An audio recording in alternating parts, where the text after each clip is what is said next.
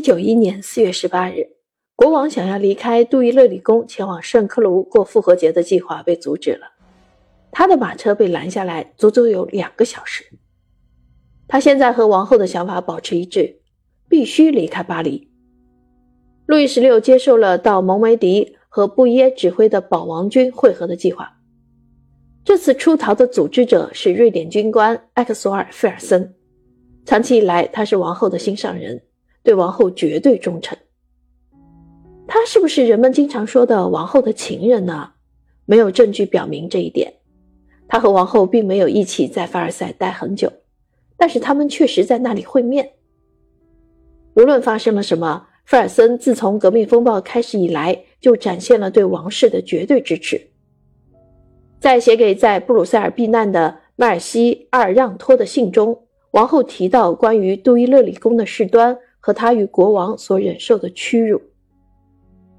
刚刚发生的事使我们更加确信此地不宜久留，我们的处境非常尴尬。我们必须在下个月逃离此处。国王比我更加急切地想要离开。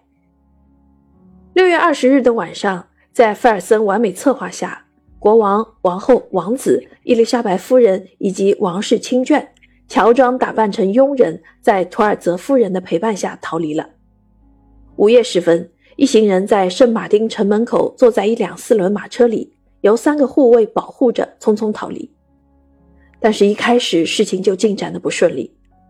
他们离开巴黎的时候就已经晚了两个小时，到沙龙时已经晚了四个小时，而且在逃亡过程中，国王常常被人认出，并且对人们表示的敬意感到高兴。由于他一点也不着急，失去了宝贵的时间。晚上六点，在索姆韦勒桥，原本应该保护国王的轻骑兵特遣队离开了。他们以为这项计划被推迟到了第二天。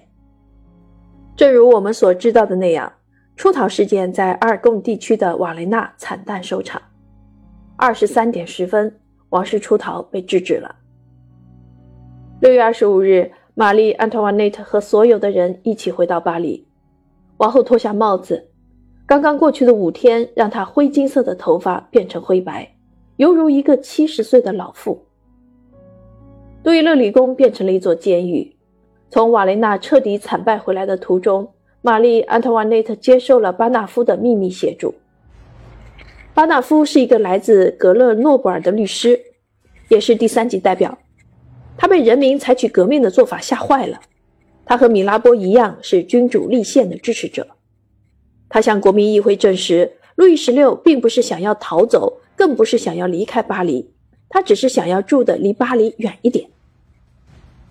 王后非常清楚，在瓦雷纳的失败之后，她的丈夫将会被解除武装并被打倒，必须由她亲自出面了。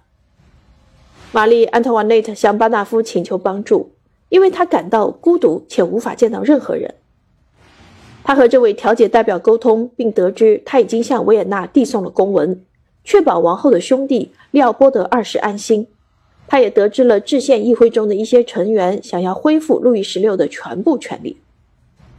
一七八一年七月一日，国王必须宣誓拥护宪法，宪法是他两年前在凡尔赛宫签署的。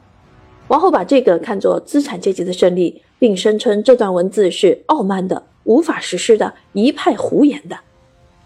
十八日，王室夫妇在香榭里舍大街受到欢迎。当天晚上，他们观看了现在被我们称为普赛克的歌剧。普赛克是在路易十四时期的凡尔赛宫创作的。玛丽·安托瓦内特开怀大笑，这是她第一次离开凡尔赛宫以后怅然大笑。法国西部反革命的骚动和移民的增加。迫使议会介入了法国和奥地利的冲突。一七九二年三月一日，在利奥波德二世突然死亡之后，他的儿子弗朗茨二世继位。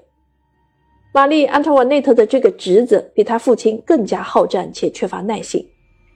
尽管如此，王后向流亡在外的贵族求援，其中包括国王的弟弟普罗旺斯伯爵和阿图瓦伯爵，但他们不仅没有施以援助，反而落井下石。并且损害了王室夫妇的声誉。国王和王后被指控卖国，在召开议会时，韦尼奥威胁要将王后送上断头台。